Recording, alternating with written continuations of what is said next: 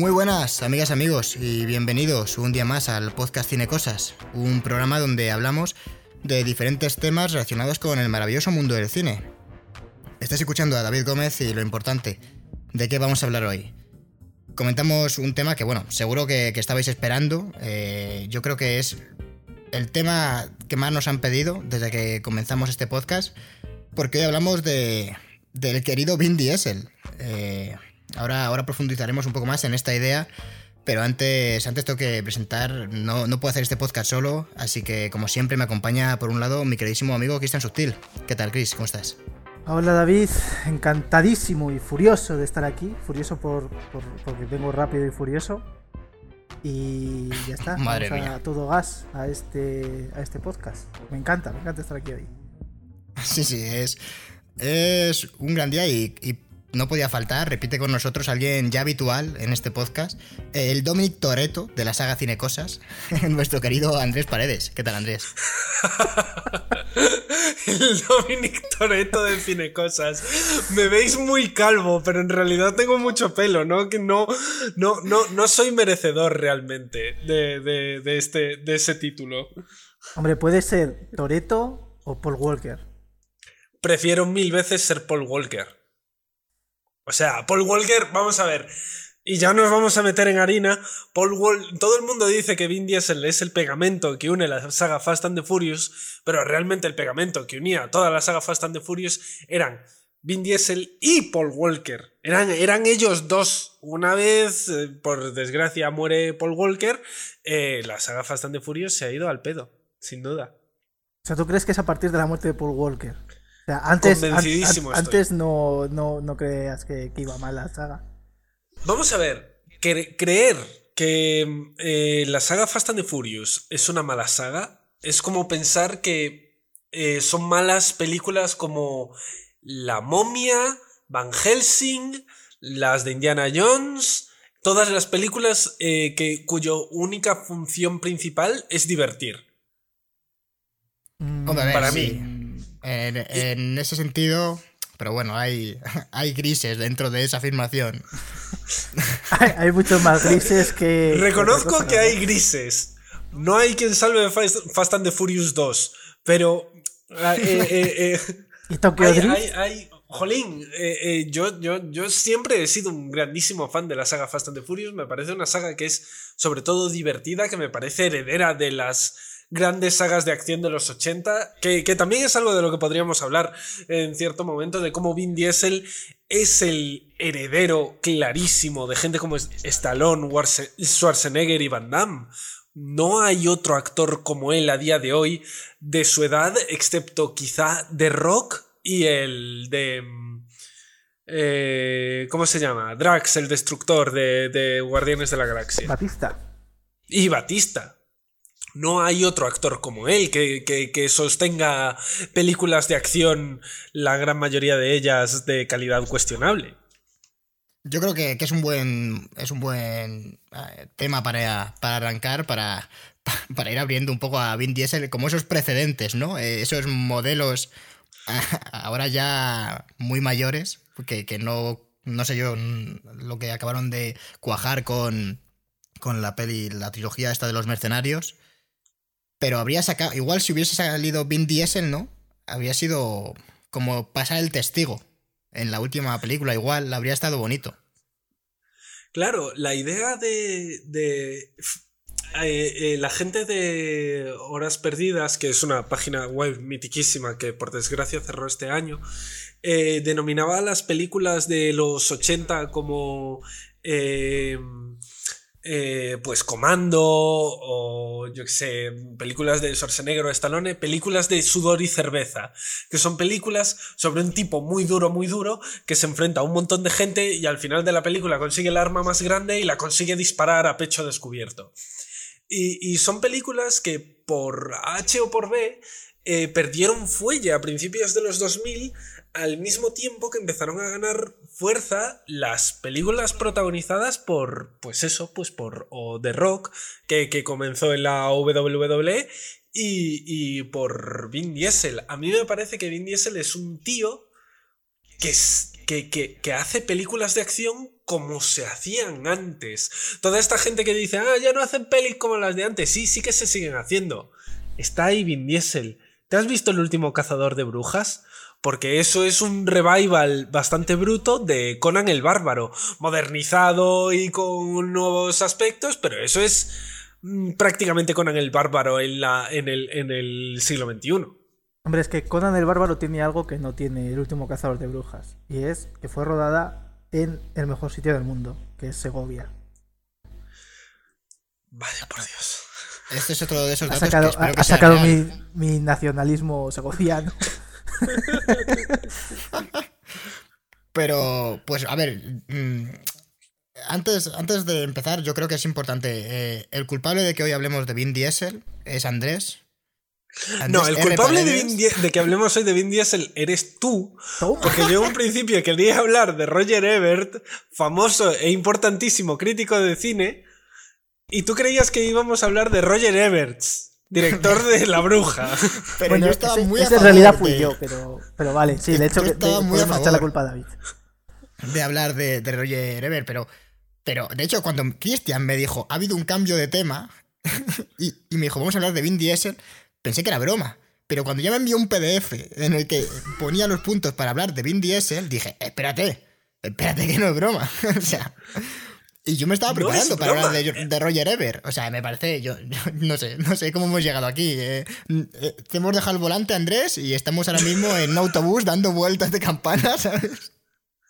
Como ocurre en, The Fast and the Furious 4, Think. No, no conducen autobuses en Fast and the Furious, qué raro.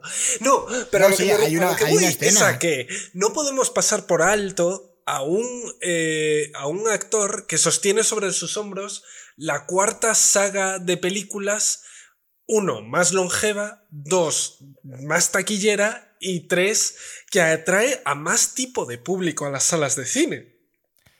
Sí, sí, a ver, no, si. Si. Si te pones a pensarlo, igual algo de sentido tiene. Pero no sé, no sé, no lo tengo claro, Andrés. O sea, ya estamos, ya estamos en el podcast, ya no hay vuelta atrás. El episodio ha comenzado. Pero, pero no ahora ahora claro. tenemos que hablar de esto un buen rato. Pero, pero bueno, a ver, eh, he de decir que, que me he visto alguna película a raíz de. para preparar el podcast. Y bueno, me ha, me ha sorprendido Vin Diesel. O sea, que yo creo que va a haber a gente que le podemos descubrir otro, ¿no? otro punto de vista sobre un hombre que, que estoy convencido de que atrae a mucha gente y también a mucha otra dice, uff, una peli de Vin Diesel. Madre mía, no me apetece, ¿no? Porque te viene, o sea, Vin Diesel al final es, es un poco la cara de, de Fast and Furious, o sea, se apellida Diesel, ¿sabes? O sea, no sé. A ver, es que tenemos que pensarlo desde la perspectiva de que Vin Diesel, yo no creo que sea un grandísimo actor, no creo que sea el Marlon Brando escondido del siglo XXI, no, no lo es. Pero es un tipo que actúa dentro de su rango muy bien y que cuando está detrás de un director bueno, y sobre todo al principio de su carrera, lo hacía muy bien. Eh, No nos, nos olvidamos con mucha facilidad de que Vin Diesel salía en salvar al soldado Ryan. Vale, era el primero en morir y aguantaba en pantalla, ¿qué? 15 minutos. Bueno, pero es que su muerte es el, es el punto de giro de la película en el que dices, ah, vale, que de este grupo esto va a ser un casi slasher, van a ir muriendo uno a uno, va a ser muy jodido. Y, y lo hace bastante guay. También nos olvidamos de que es el personaje más entrañable del cine de animación de, de- de la década de los 90, que era el El gigante, Gigante de de hierro. Sí, sí, efectivamente. El Gigante de Hierro, que es una película eh, mitiquísima y, y realmente hace. a- Además, no es la única. No es el único papel de voz que tiene. eh, también, bueno, es, es. Claro, igual no sé hasta qué punto tiene esto especial mérito, pero bueno, a mí me, me gusta, que es Groot. Que, Claro, en fin, Groot la- no habla, pero. La movida con el personaje de Groot es que James Gunn eh, dijo, vale, el personaje de Groot es un lío porque es un personaje que solo sabe decir yo soy Groot. ¿Qué hacemos con este personaje? Y entonces lo que decidió fue darle a Vin Diesel notas en la entonación y la parte del guion y diciéndole, aquí lo que está diciendo es, esta es la sensación que quiero que transmites con este yo soy Groot, esta es la sensación que quiero que des tal, esto es lo que... Es un trabajo de voz bastante guay. Y de la misma manera que lo es con el gigante de hierro, que si podéis, veoslo en versión original, porque, porque el trabajo que hace Vin Diesel de doblaje es, es digno de ser apreciado. Sí, sí que estoy, estoy de acuerdo, que, la verdad es que hace un, buen papel ahí. Pero, pero bueno, no hemos comentado que, yo creo que sobre todo en sus inicios eh, empezó, empezó en la película Despertares. Eh, no he tenido la. No sé el papel que tendría. Eh, no sé si alguno lo, lo, ha visto. Despertares es una peli que además está basada en un libro de Oliver Sacks que es muy, muy, muy bueno. El protagonista es Robin Williams y creo que está coprotagonizada por Robert De Niro y trata eso sobre unos pacientes con Parkinson que acaban eh, eh, cayendo prácticamente en coma y cómo se van despertando, despertando de uno en uno.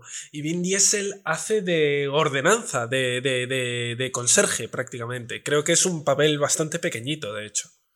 Hombre, también hizo, hizo un corto que es, a mí me ha gustado bastante, que es multifacial, sí, que se puede ver en YouTube. No lo he visto. Cuenta. Pues es, hace. a mí me ha gustado mucho. Hace de un actor que va haciendo un montón de castings diferentes. La cosa es que va haciendo de, de. O sea, al principio hay uno en el que tiene que ser latino y dice como 80 veces coño en español, en un perfecto español. Pero luego hay otro donde, donde tiene que hacer de negro. Y claro, no le cogen para ninguno, porque él es. Él, eh, como él es de una etnia rara, ¿no? O sea, él es, parece como latino, pero no es latino, es americano, obviamente no es negro y tal, y va haciendo, eh, va haciendo castings y castings donde no le cogen a ninguno porque no encaja, no, no encaja ni para hacer de blanco, pero tampoco encaja para hacer de latino, obviamente de negro tampoco, etcétera, etcétera, y vamos viendo un poco cómo es eh, su vida. Italiano también hace, como un guido italiano, el rollo Jersey Sol, y tampoco le, tampoco le cogen. Poco hablamos de que Vin Diesel es probablemente la cumbre de la evolución humana porque probablemente en él se unan todas las razas existentes. Es como un perro de paja, pero, pero de, de, de, humanos, ¿sabes? El sueño de la supremacía, ¿no? De Hitler, hecha... No, lo, lo, lo opuesto, de hecho, es, es como todo mezclado al mismo tiempo. Pues de eso va un poco justo su corto, pero enfocado. A mí me gusta mucho el. Eh, cómo lo, enfoca yendo a través de castings y, y, bueno, es un corto de muy bajo presupuesto. Ah, tú lo has visto, pero. Sí, sí, de hecho, le animo a la gente que lo vea porque. Porque está en. Está en YouTube. Está en YouTube y, y si no me equivoco. Eh, si no me equivoco, lo hace prácticamente todo Vin Diesel en cuanto a dirección, producción, eh, he leído por ahí, tendría que mirar lo que la música también es de Vin Diesel. Sí, canta, canta y lo que canta que suena como un rap. Eh, eso también, eso es la voz de Vin Diesel, que es inconfundible. No, pero que lo ha escrito él o lo que sea, bueno, no sé. Que, sí, sí, es, el corto Vin Diesel eh, en todos los aspectos. De, hecho, no es la última vez que dirige, porque existe un corto del 2009 que se llama Los Bandoleros. Hay que decirlo así, porque es en América, así que en América pronuncian español de una manera muy diferente. Se llama Los Bandoleros y es como una especie de, de precuela de la cuarta película, de la cuarta película, si contamos como tercera Tokyo Drift, de, de, Fast and the Furious, que está dirigido por Vin Diesel, está cuasi protagonizado por él, y es Vin Diesel yendo por, creo que es Argentina, no, por Cuba, conociendo a Peña, y es muy, muy, muy guay. Y bueno, de, hecho, antes, o sea, en el 97, eh, también dirigió, eh, protagonizó y bueno, y de todo, eh, porque también lo escribió él, la película Strays, que no sé si habéis visto. Yo la verdad es que esta no la he encontrado, sí que es la que más interés tenía por ver cómo se estrenaba en el terreno de los largometrajes, pero no, no, no he podido verla, la verdad. No, realmente es muy extraño, porque Vin Diesel es un tío que al principio de su carrera parecía que era un tío con, con inquietudes y con ganas de hacer cosas diferentes más allá de ser un tipo mazado que suelta frases épicas. Y, realmente es, es, un tipo bastante interesante. Pero sí, yo Strays eh, no sabía que existía hasta que me he preparado para este podcast y es dificililla de encontrar, ni siquiera en internet me ha... Eh, por las vías de la piratería, me ha sido sencillo encontrarla. Yo confiaba en Filming, pero no tienen nada de Vin Diesel a día de hoy. Vaya por Dios. a ver si les hacemos cambiar de opinión ahora. sí, yo espero que sí, hombre. Y por cierto, Spielberg dijo de, de Vin Diesel que era un, un atentado que no volviese a, a dirigir que cuando le contrató para salvar al soldado Ryan, él estaba eh, empleando al actor, pero que también apostaba por el director que había en Vin Diesel. Ostras, es que eso es, un, eso es un movidón, porque puedes ver como al principio de la carrera de Vin Diesel, como que es eso, es un tío polifacético, ha escrito guiones, ha, ha dirigido minicortos y ha dirigido una película, pero es llegar pues eso, yo no quiero culpar a Fast and the Furious, creo que todo se hizo más bola más adelante, pero es empezar a hacerse un nombre como tío duro y como que se le van esas ambiciones. Es que ya lo tiene todo, ¿eh? o sea, tiene fama, tiene dinero, un Oscar, es que podría ganar un Oscar como tanto como director como como actor, simplemente tienen que ponerse pero está demasiado acomodado en sagas. De momento va a tener dos, otra de Guardianes de la Galaxia, con la que va a ganar muchísimo dinero por trabajar dos o tres tardes. Y seguramente Marvel le, ofrezca otro papel. A ver, si realmente, o sea, el Vin Diesel tiene la tiene el camino ya hecho, o sea, no, no, no hace falta más. Por eso yo creo que lo interesante es cuando se relaje un poco, el, sobre todo yo creo que es el tema de Fast and Furious y estas cosas, que, él sí que está muy involucrado y tenga un poco de tiempo, si, si lo llega a tener, creo que con el dinero que tiene es fácil que este hombre decida empezar a dirigir. O sea, igual cuando ya se aleje un poco como de personaje público, o me refiero a, bueno, no sé, cuando ya sea más mayor, eh, yo sí que me creo que Vin Diesel diga, pues voy a empezar ahora otra vez a, ¿sabes? A, a intentar Estaría... dirigir tres, cuatro películas, que yo creo que, que, sería lo mejor que nos podría pasar, la verdad. Es que estaría muy guay que volviese precisamente a sus orígenes, no solo como, como actor polifacético, sino que también, eh, jolín, los primeros proyectos de Vin Diesel eran películas muy interesantes. Pitch Black sigue siendo una película que aún a, día de hoy sigue funcionando muy, muy, muy bien para ser una película de bajísimo presupuesto eh, del año 2000.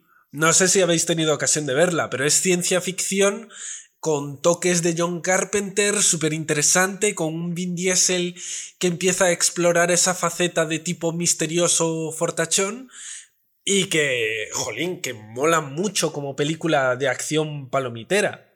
Y, que es el inicio de, la trilogía de Riddick, ¿no? Y que es el inicio de la trilogía de Riddick, sí, las crónicas de Riddick. Saldrá mucho Judy Dench, pero no hay por dónde cogerla. Eh, eh, y, pero, pero Pitch Black era un inicio de película muy, muy. Un inicio de saga muy guay. Y de hecho, en la tercera vuelven un poquito a recular hacia Pitch Black.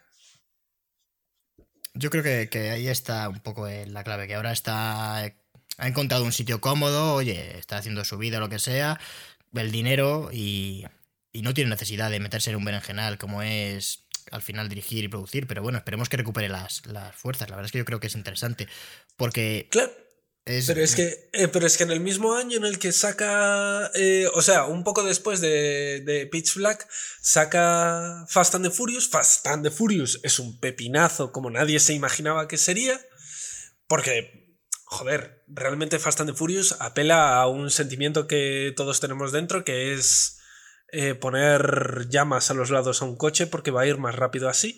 Y... Y, el mismo año, el año siguiente, saca Diablo, a Man Apart, que es, puede que es su mejor película. Porque es, es increíble, Diablo. No te crees que lo que estás viendo es, es la clásica historia, no sé si la habéis visto, es la clásica historia de venganza. Un, un agente de la DEA, interpretado por Vin Diesel, le matan a su mujer y entonces hay un rollito... Eh, el silencio de los corderos por el cual Vin Diesel acude a uno de los grandes jefes de la mafia latinoamericana a, consultarle en la cárcel y a intentar meterse en la cabeza de, los narcotraficantes y empieza a llevar a cabo su venganza. Y es una película muy buena, muy bien dirigida, muy bien actuada por él. En plan, no es en absoluto la mole sin sentimientos que vemos a día de hoy en pantalla, es un tipo tridimensional y, es que el mismo año saca Fast and the Furious y es en donde empieza realmente a decaer en el sentido de, bueno, este es mi sitio cómodo, aquí es en donde puedo estar todo el tiempo que me dé la gana. Yo creo que la definición de multifacético eh, se, ya se consolida cuando en 2005 saca eh, de Pacifier, o sea, una niñera a prueba de balas, que se, que se tradujo aquí en España, o sea, eh, lo que viene siendo el culmen de la carrera, y, al año siguiente saca eh, de no, perdón, era un canguro súper duro en España, el otro era en Latinoamérica.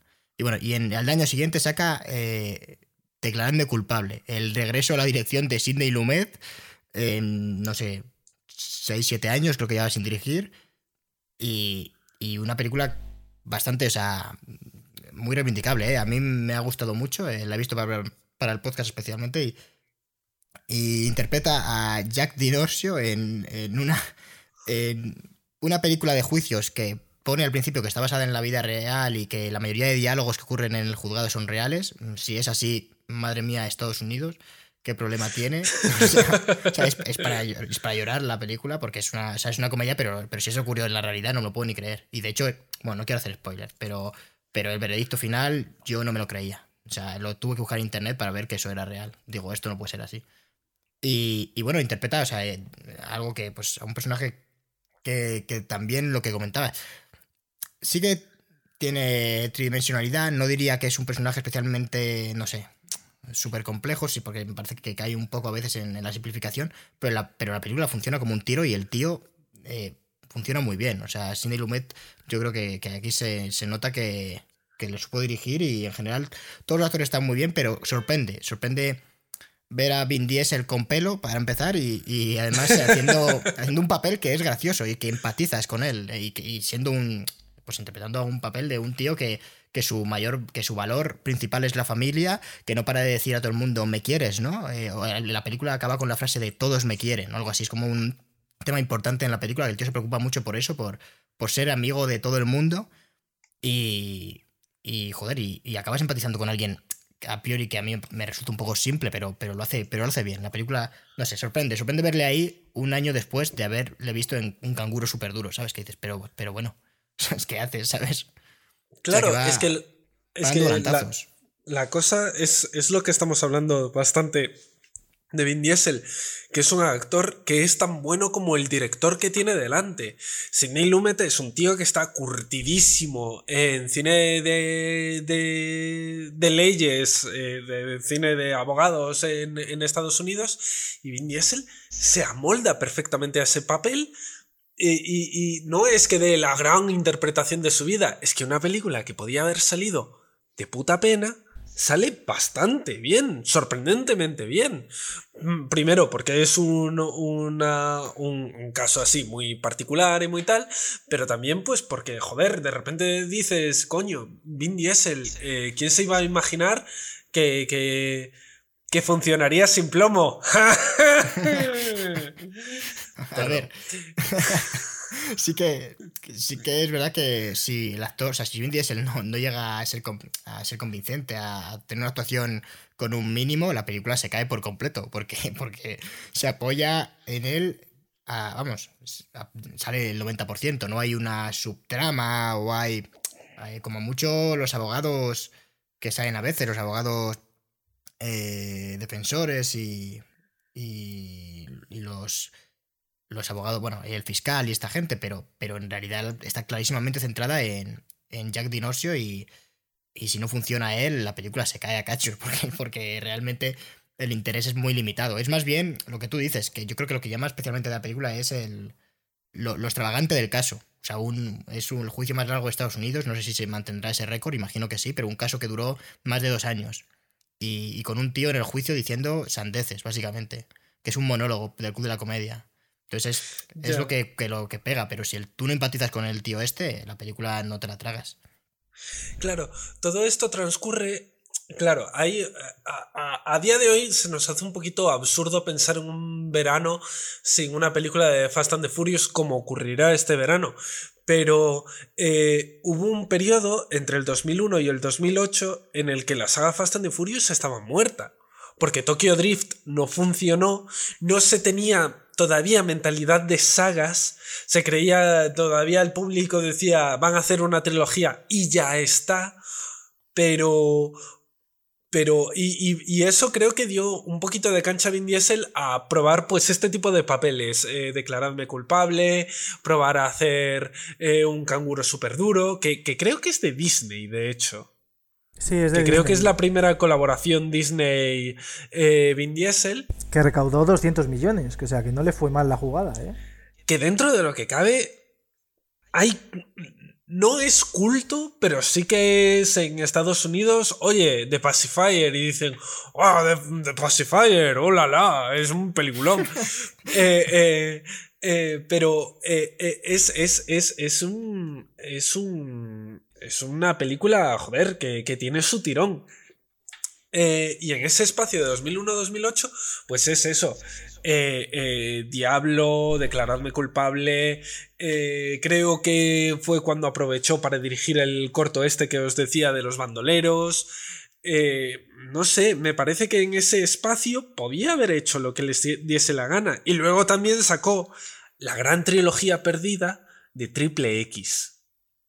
Sí, que uff. en fin, yo prefiero no comentar mucho esta trilogía. que, Cristian, que estás muy callado. Eh, Dime. ¿Tienes algo que decirnos? De Triple X. ¿De Triple X? Pues, a ver, yo la vi hace, pues mira, la sacaron en 2002, yo la vería pues por ahí, cuando la sacaron para alquilar, que la alquiló mi hermano mayor. Y recuerdo que, lo único que puedo así recordar y tal, no me, ni me, yo creo que me, me gustó más bien poco. Y recuerdo que se mató en el rodaje un, un extra en una escena. Sí, un especialista. O sea, es lo... Pero no te rías, hombre. Y le creo que le dieron un Oscar o algo así, rollo póstumo al hombre. plan, de muerto, pues mira. O sea, en plan, a mejor efectos eh, especiales o algo así. La movida con la, con la película original de Triple X, con la primera, es que es una peli fuera de su tiempo.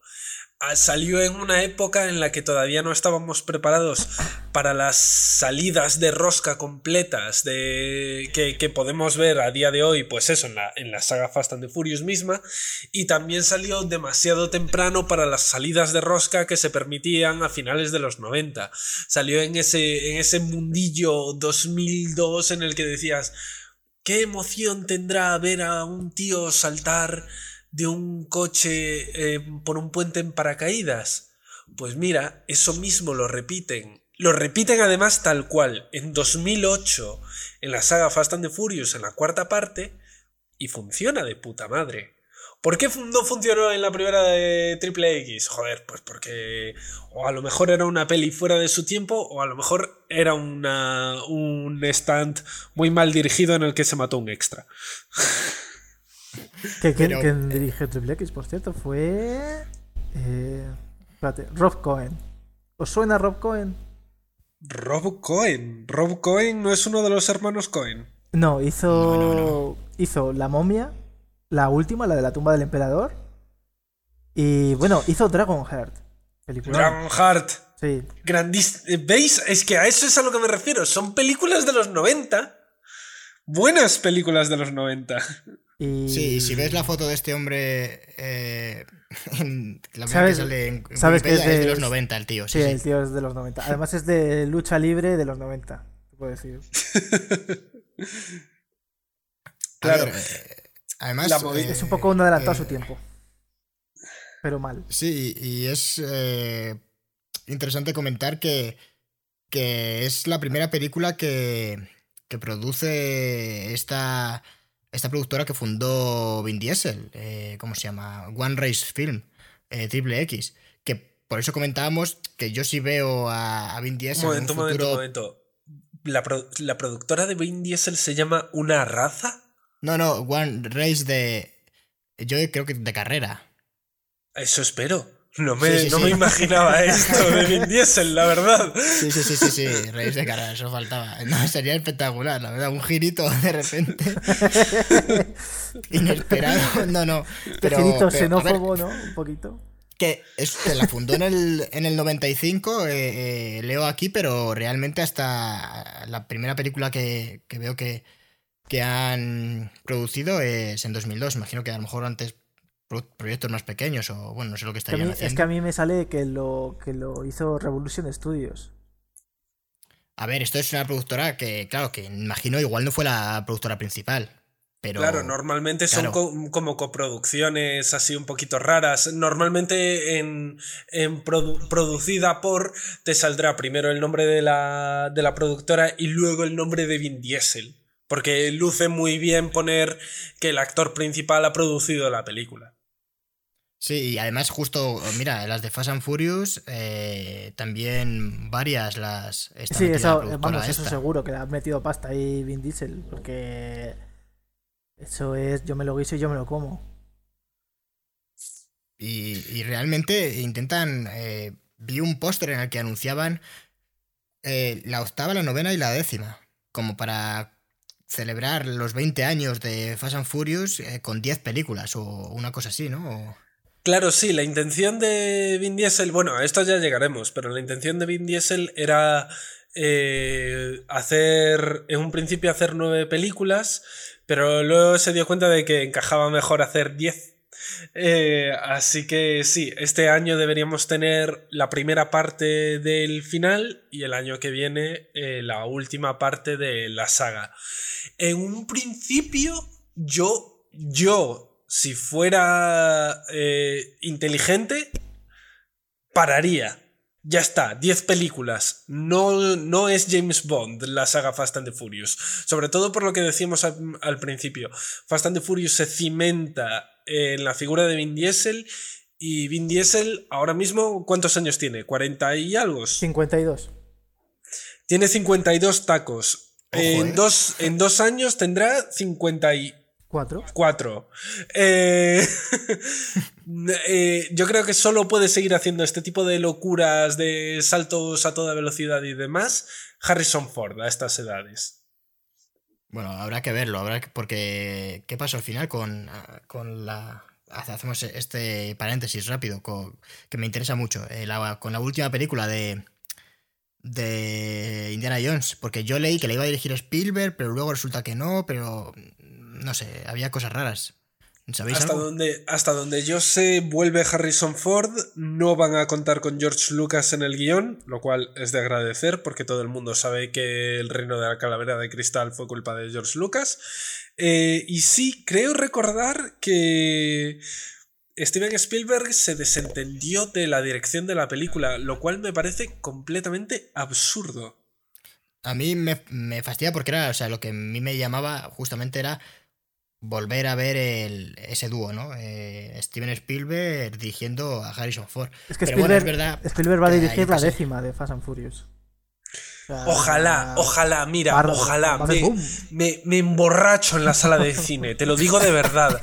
Abro una botella de puto champán en la sala de cine si, si, si Steven Spielberg dirige una película de, Fast and the Furious. Yo creo ah, que van a estirar tanto chicle. va a hacer la de, la de West Side Story el remake. A ti, Andrés, esto te gustará, un remake. Pero si eso ya, ya lo he empezado yo, yo creo. No, que esta no te gusta el remake.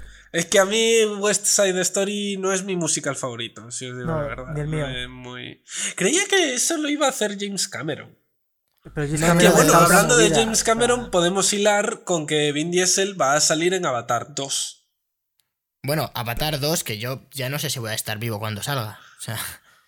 Yo, Avatar 2, creo que. No sé. No, sé qué pensar ya de la saga Avatar. Estoy. no, sé dónde, no sé dónde leí que. como Es la gran broma, ¿eh? Y un tío decía. Es, eh, es, que da un poquito de rabia que una, que una de las películas más taquilleras de la historia, el único meme, la única coña que se pueda sacar de ella sea. ¿Qué? A ver para cuando la segunda parte, ¿eh, James Cameron? Que estamos vagonetis. Con la cuarentena te habrás puesto al día, ¿no? No, no sé dónde leí yo que lo de todo esto del coronavirus en realidad era eh, una obra de. O sea, todo esto lo había hecho James Cameron para tener luego más tiempo para hacer películas, porque no le daba tiempo. De es que está rodando cinco películas a la vez, ¿no? O cuatro. Eso creo que yo creo que se lo inventa, ¿eh? Yo creo que le dicen, eh, Cameron, ¿cómo lleva las pelis? Eh, uf, es que, que, estoy rodando otra más, ya van siete a la vez, pero ¿qué dices? Sí, sí, es que, uf, no me da tiempo, ¿eh? esto se va a alargar otros dos años, porque las quiero terminar todas a la vez. Necesito mil millones más para esto, joder. Pero es, que, es una movida. A ver, y, a lo mejor se nos está yendo el paréntesis un poquito de las manos.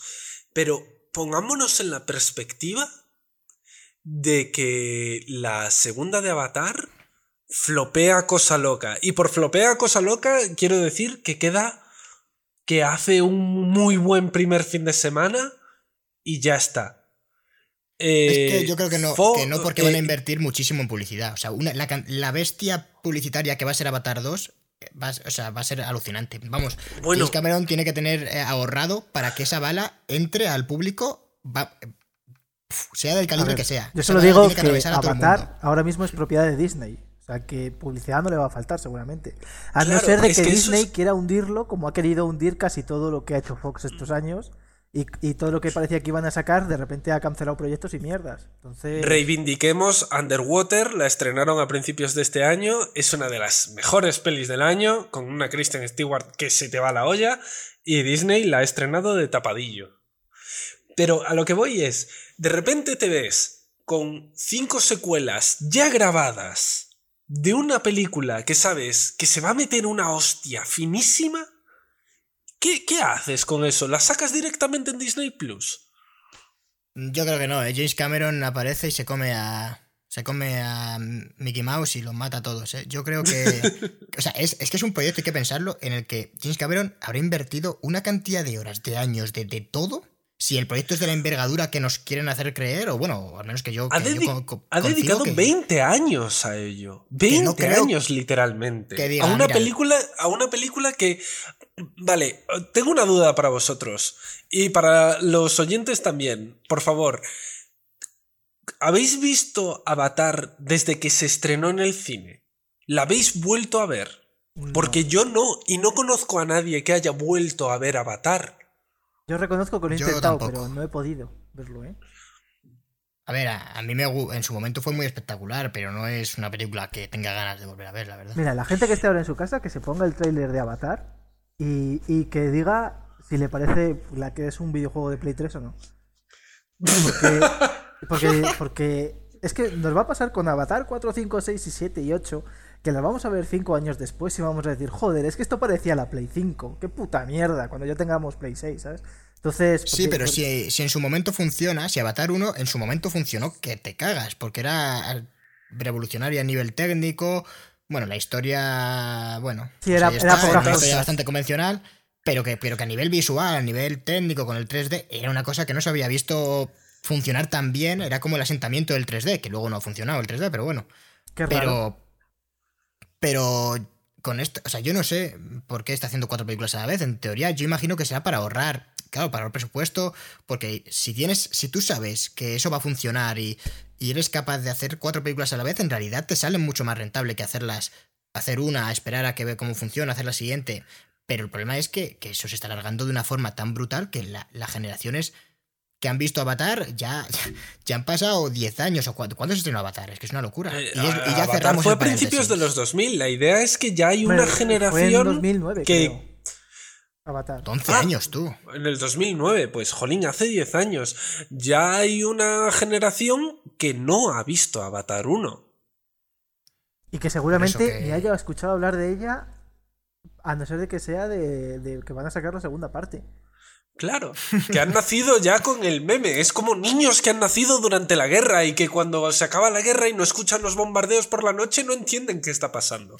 A ver, eh, eso va a vender mucho también el hecho de, el hecho de, ojo, la película que ha tardado en hacer James Cameron 11 años, o 12, bueno, 11 pero años es y se eso, la eso hoy. ya se decía con Avatar. Es que yo recuerdo estar en el instituto y tener un compañero de clase que decía, joder, Avatar, vamos a ver Avatar, que esto va a ser la hostia, no sé qué. Que lleva el tío de Titanic, porque el tío era super fan de James Cameron, que lleva haciéndolo no sé cuántos años. O sea, eso ya se decía con Avatar 1. Es que Avatar 2 es la mismo.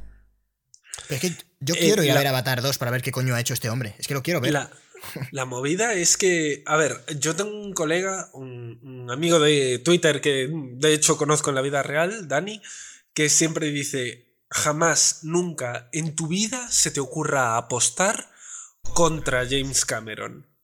Porque nadie, nadie daba un peso por Titanic, nadie daba un peso por Terminator 2, nadie daba un peso por Mentiras Arriesgadas. Y son todo pelis que han roto los esquemas. Leonardo DiCaprio en entrevistas sobre Titanic decía, cuando acabe de rodar Titanic me vuelvo a la calle, voy a dejar de ser actor, porque todo el mundo estaba convencidísimo de que la peli se iba a meter la hostia de su vida. Y es Titanic. Ya, ya, es que es. uf. O sea, estoy como un poquito a medio, a medio agua de... A lo mejor Avatar 2 es una mierda, pero a lo mejor Avatar 2 es un pepinazo que no te imaginas. Yo creo Sí. que la, la idea principal de todo esto es eh, eh, tiempo en el sentido de... Yo, por ejemplo, habría sacado Avatar 2 este año. Porque no tienes ni grandes eventos de Marvel ni grandes eventos de Star Wars. Este es el año de sacar Avatar 2. Este es el año en el que nadie tiene nada mejor que hacer que ir a ver Avatar 2 al cine. Yo creo, creo que, que no va a ser un, batacazo. Hombre, a, Pero- ver, a ver, es que pero por vamos. batacazo, ¿qué estamos diciendo? ¿Cuánto dinero tiene que, que recaudar como mínimo para que, o sea, como mucho, a partir de, yo qué sé, 800 millones, si, si recauda menos de 800 millones es un batacazo? Depende. Si ha costado mil, no. O sea, no sé cuántos va a costar. Es que yo imagino que será una película muy cara, ¿eh? pero muy, muy cara. Que no le vale con que vayan cuatro gatos a verla. Que tiene que ir toda, todo el mundo. O sea, una cantidad brutal. Tiene que ir todo el mundo varias veces a verla. A ver, estoy o viendo que el presupuesto son 250 millones. Y una mierda. Pero claro, es Ya que te lo digo yo. Una mierda bailando, no Hombre, yo son me imagino 250 que- millones. Hombre, tienes que sumar 250 millones más... do- A ver, a- pensemos que Infinity War y Vengadores en Game han, cont- han cont- han costado entre las dos mil millones. ¿Creéis que Avatar va a costar más de mil millones? ¿1500 millones entre tres o cuatro pelis? No, no lo sé. Es que ten en cuenta que al final, si esa gente ahora mismo, hoy, bueno, no hoy, pero ahora mismo está trabajando en la película, Es que si entre cuatro... tienen- todo el mundo en- tiene un entre- sueldo. entre Y cada cuatro- año, cada año que se alarga es pagar ese sueldo a toda esa gente. O sea, ya no, ya independientemente de, de- de los actores, de los efectos especiales, que también va a costar una millonada. Es que se está alargando tantísimo en el tiempo que si de verdad están trabajando en las pelis ahora y no nos están mintiendo, ¿tú sabes la cantidad de, de gente que está trabajando haciendo bocetos para las movidas que tenga en la cabeza James Cameron y presentárselas y, y directores de arte, eh, gente que mm, haciendo pruebas de efectos especiales, no sé. Yo me espero, igual me equivoco, ¿eh? pero yo me espero un equipo detrás de esta película de estos de que luego te ves un documental de una hora de cómo se hizo. A ver, pero de tú dos horas que, de- que... Que mira, el 30 de abril Una de preproducción como 2018 con Jurassic Park, ¿sabes? ya se había ya se había prácticamente acabado el rodaje de, de la segunda parte. O sea que ahora mismo tienen que estar seguramente con la con la tercera parte rodándola y la postproducción de la segunda. O sea que ya Avatar 2 ya lleva años rodada, do- dos años prácticamente rodada. Y no, y no la pretende sacar. Yo pensaba que no estaba acabada todavía. Es que se supone que, que tenía que haber salido en 2018, pero lo han ido retrasando. Me imagino que es porque por temas de postproducción. Uf, no tengo ni idea. y para que Bueno, luego no haya O a lo mejor, o a lo mejor es que James Cameron. eh, Planteémonos, planteémonos la idea de que James Cameron no tiene nada. De que él se mete en su despacho a estar en Twitter, yendo hacia abajo, leyendo memes. Sí, sí, la diciendo, gran broma. Yo, yo estoy ahí, ¿eh? Yo también. en plan, en plan, a ver qué han dicho en Reddit hoy de mí. Uy, uy, uy, uy. Que lo revolucionario sea eso. Que lo revolucionario sea crear una pelota tan grande que no existe. ¿Sabes? Eso sería, bueno, en fin, yo creo que podemos cerrar con esa idea y volver a Vin Diesel. El podcast iba de Vin Diesel, eh, os lo recordamos, y, y de hecho, no sé, no sé dónde lo habíamos dejado. Por cierto, que... Eh, lo habíamos dejado en ese limbo del 2002 al 2008 en el que Vin Diesel, eso, protagonizó, pues eso, Triple X, Declaradme culpable, Un canguro súper duro, y una película de la que todos nos hemos olvidado al mismo tiempo, que es Babylon. Pero yo quería decir una cosa de, Avatar. Es que por lo visto, James Cameron lo que quiere hacer es que las películas sean en 3D, pero sin usar gafas. Entonces es por eso que puede ser que tarden tanto, porque están mirando eh, una tecnología que se puede aplicar en el cine. Porque tú en una tele eso sí lo puedes hacer. Porque al final claro, para que se pueda ver en la 3DS. Sí, pero claro, tienes que usar o usas una tecnología que sean, pues exactamente, usarla como en la de 3DS, que era una putísima mierda y que era, bueno, pues lo que era, o, o vamos, eh, es que tienes que cambiar las pantallas de los cines si quieres hacerlo así. Es que no puedes... Claro, el grave problema que tuvo eh, la, la tecnología 3D fue que la calibración era infernal y que había que cambiar todos los equipos de todas las salas de cine de todo el mundo. Y eso no se puede hacer. Eso no. Y, no el, mundo estará muy bien conectado, pero es que eso no se puede hacer. Yo no veo que, ese cambio de infraestructura esté ahora mismo, como está por la etapa que está dando el cine, que está ahora, entre comillas, en guerra con el tema de las plataformas de streaming y todo esto. Mm, no veo yo que el camino, bueno, no lo sé. Que, la vía sea igual, igual, bueno, igual sí que es un camino, ¿no? Cambiar y que hacer que tú lo que puedas ver en tu casa sea una experiencia que, que sea totalmente distinta a la del, la del cine. Que en el cine tengas un 3D y una experiencia que tú en tu casa no puedes tener. No lo sé, pero da igual. Eso es otro podcast, chicos. Me cago en la leche. Eh, Vin Diesel, Babylon. Pero de verdad quieres hablar de eh, Vin Diesel, David. Me cago en Dios. Sí, sí. Hemos venido a Bueno, yo sí que pues quiero, eh. Yo también quiero. Café, dos tazas. Pues venga. Eh, a ver. Vin Diesel, Babylon. La verdad es que eh, yo no he visto Babylon, no, o sea, no lo he mencionado porque, en fin, porque como no lo he visto, pero, pero bueno, es. ¿Qué tal está? O sea, ¿la veo esta noche o no la veo esta noche? Mm, a ver, no, no, no, no me voy a poner en plan, la vemos. Esta... Eh, Babylon es. Como gusta mucho decir en ese podcast conocido como Cine Cosas, Babylon es café para los muy cafeteros. Es Vin Diesel para, muy, para los muy Vin Dieseleros. Es, es un tipo muy duro que se tiene que encargar de una mujer embarazada en un futuro distante y se lía a tiros con todo el mundo. Es una película que si alguien, si, si en algún momento nos entra curiosidad por qué ocurrió en esos años difusos del 2005 al 2015, poner Babylon. Y dirás, oh, esto era lo que se, lo que se movía, hologramas chuscos, un futuro distópico muy raro en el que los, los, malos vivían en habitaciones blancas semitransparentes y los protagonistas bebían cerveza y, vivían debajo de puentes. Es un poquito como la película más representativa de esa época. Un poco una España post-coronavirus, ¿no? Bueno, incluso un mundo post-coronavirus. sí, la, la, nueva normalidad. Sí. O sea, por el argumento es un poco, no sé, me recuerda mucho a otra película que es Hijos de los Hombres, que es brutal. Hijos de los Hombres, por supuesto. Pues hijos, eh, Babylon sería la hermana gilipollas de, Hijos de los Hombres, en efecto. Claro, es que con esa comparación no podía salir bien parado, la verdad. Según lo habéis mencionado, he dicho, bueno, bajo esto. Bueno, yo de Babylon ni siquiera me acordaba, o sea, fue cuando lo vi en la Wikipedia en plan, hostia, Babylon. O sea, es que todos nos hemos olvidado de Babylon como si nunca hubiese existido. A lo mejor el mundo es un sitio mejor en el que no nos acordamos de Babylon. Es que a lo mejor alguien le pregunta a Vin Diesel un día, oye, ¿te acuerdas de Babylon? Y dice, hostias, que estoy allí, es verdad. ¿Esa no era una de Riddick? No, no, Vin Diesel. Esa era una. Esa era otra movida. Dice, sí, sí, pero, pero era en la que yo llevaba a la niña negra en aquel Londres porque es apocalíptico. no, no, la tuya es la mala, macho. claro, también es de esa época cuando saca las crónicas de Riddick, que es una película que es como una ópera espacial súper extraña con Judy Dench. Lo, quienes no lo sepan, pero bueno, ah, lo tenéis que saber vosotros también. Judy Dench es la reina de mi corazón. ama eh, cuando es mi madre fílmica, Judy Dench. Eh, pues sale en triple, en triple X, no, en las crónicas de Riddick. También sale en Cats, pero eso no lo mencionas, ¿eh? También salen Cats, pero bueno. Ya nos hemos ido un poquito de las manos antes hablando de James Cameron. Un día hablamos de Cats, que por cierto, por cierto, esto me hago un poquito de auto spam.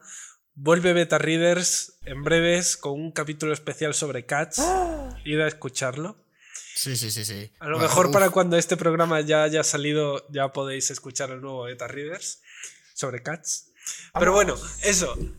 Hablamos poco de que Vin Diesel ha compartido escena con Judy Dench, Judy Dench siendo un ser elemental de aire y Vin Diesel llevando una camiseta de sisas negra, que ese también es otro temita que podríamos abrir de la obsesión de Vin Diesel con las camisetas de sisa.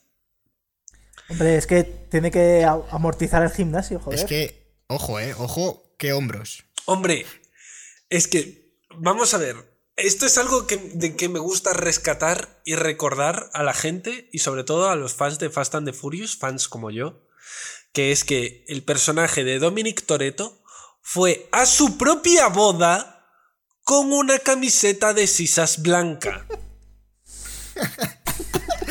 fue a su puta boda con una camiseta, una boda en la que se casaba con Michelle Rodríguez con una camiseta de sisas blanca y pantalones blancos, como si eso fuera 1993. Que de hecho, en la vida real, Vin Diesel eh, está. O sea, sale con, con la actriz eh, Michelle Rodríguez, ¿no? ¿Sí? Eso no lo sabía. Sí, eh, vamos. eh Ah, no, no, no, salió, salió en 2001, pero lo dejaron. Salió, bueno, es que, es que aquí Vin Diesel, donde lo ves, eh, se podría llamar eh, Vin Follador, porque el tío... ¿Cómo te curran los motes, eh, tío? es, que, es que había pensado en decir Dick, Dick Diesel, pero claro, es que no quería que quedase aquí muy inglés, no he dicho que se entienda muy bien. Y sí, el follador eh, de, de Vin Diesel, eh, por lo visto se tira todo lo que se mueve. Y eso lo ha llevado a tener un poco de problemillas. a ver, tú le ves y dices, no puede ser. nadie puede decir que no a Vin Diesel. Pero... No, porque, joder, se, te viene encima. No, no, sé, no sé de dónde sale esta acusación, Cristian, eh, porque mira, voy vamos a, dar los datos. En 2001 salió con Michelle Rodríguez, y, en 2007, desde 2007, eh, sale con una modelo que se llama Paloma Jiménez, estoy leyendo aquí, que no sé quién será, y tienen cuatro hijos, me parece. Y de hecho, al, último, a la última eh, chiquilla que tuvieron la llamaron Paulina en honor a Paul Walker. O sea, y tú aquí diciendo, delante de. Si lo escuchan estos sus hijos, ¿qué van a pensar?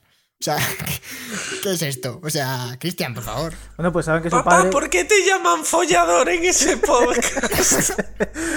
pues a ver, a, ver, es que parece, es que parece David que es como un ataque a Vin Diesel, pero no. O sea, ¿quién las pillara, no? O sea, Vin Diesel ha estado con, pues, con todo toda la que ha querido. incluso hay rumores de con todo con el que ha querido. Entonces no voy a tampoco. O sea, tampoco yo no lo. O sea, ha tenido ah, muchas o sea, ¿Me estás diciendo que Vin Diesel se escribe con B? Podría ser, podría ser. Es multifacético en todos los aspectos. ya. Em, a ver, que me gustaría mencionar a Justin Lin, porque este es, es el culpable de, bastantes películas de, de Fast and Furious. De las mejores, muchos discutimos que es el culpable de las mejores películas de Fast and the Furious. A ver, esto, esto, esto es, es muy poca broma.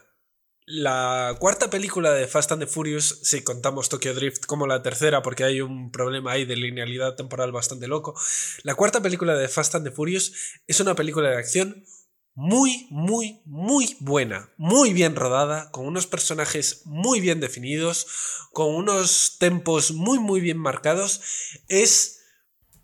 Y aquí a lo mejor me estoy tirando el pesto, pero es la Mad Max de las películas de, de, Fast and the Furious. Es, es, la Mad Max Fury Road de las películas Fast and the Furious. Es la que mejor rodada está, la que, mm, en la que todos están nadie daba un peso por esa película, porque era la cuarta película de una saga que se había dejado de hacer en el 2002 hace casi cinco años. No, hace, joder, macho, las matemáticas. hace casi una década.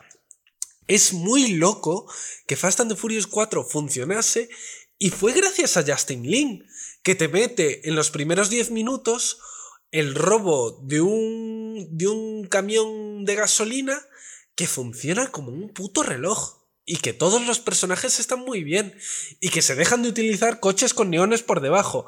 A mí eso me parece como sí como sa, pero que, que está muy muy muy bien. Y Justin Lin, siempre que ha vuelto a la saga, ha hecho peliculones. Sí, yo, yo estoy de acuerdo en que creo que, Justin Lin es, es, uno de los pilares escondidos de, de Fast and Furious, porque lo que tú dices, eh, el, paso más complicado era esa cuarta película, realmente. Y bueno, no voy a quitar mérito a que luego se hayan mantenido hasta, hasta llegar a hacer 10 que, seguramente consigan, ¿no? Y, y, manteniendo la taquilla como la mantienen, pero, pero ese, hacer una película sobre... Además que el la segunda peli no la hemos comentado mucho, pero fue un batacazo terrible. Claro, la segunda película, a ver, hay que entender que fue con la cuarta cuando se dieron cuenta de que lo que funcionaba de la primera película era la combinación de, como ya hemos dicho antes, Paul Walker y Vin Diesel, de cómo era una película que atraía a dos públicos muy diferentes. Por un lado, el de chicos blancos y, el componente racial es que es un componente muy importante dentro de del, del, motivo del éxito de Fast and the Furious.